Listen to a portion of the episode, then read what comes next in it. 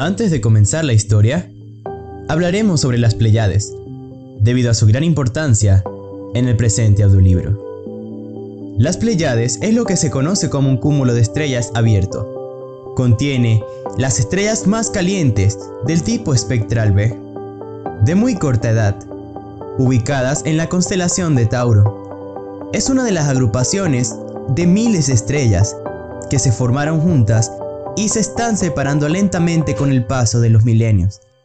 El cúmulo está denominado por estrellas extremadamente azules y radiantemente luminosas, que se han formado en el paso de los últimos 120 millones de años.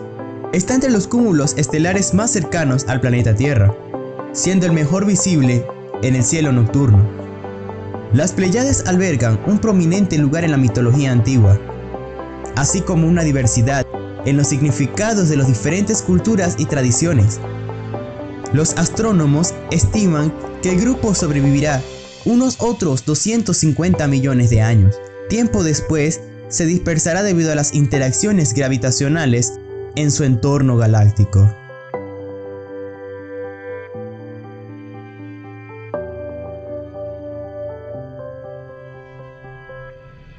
Capítulo 1 La danza de los átomos cada ser humano es un diminuto átomo fusionado, junto a sus cargas intrínsecas y extrínsecas, donde su núcleo atómico está perfectamente dividido en cargas positivas y negativas, orbitando alrededor de un recóndito núcleo de ensueños y utopías eléctricamente vanas. Los protones y los neutrones bailan entre combates de fuerzas y descargas repulsivas que se mantienen con la potente gravedad del sentimiento. Somos materia indestructible, que no se crea sino se transforma en versiones alternas de lo que anhelamos ser. Las pequeñas emociones que conectan al cerebro con el corazón danzan alrededor de los mismos, con iones y electrones. Entre cada latido cardíaco y por cada bombeo sanguíneo se neutralizan los cationes para oxidar las turbadas energías negativas con la estabilidad nuclear. La mente se invierte a nuestra propia voluntad y se desarrolla en la corteza de los errantes miedos y deseos, emitiendo fuerzas cuánticas a velocidades astrales e inalcanzables.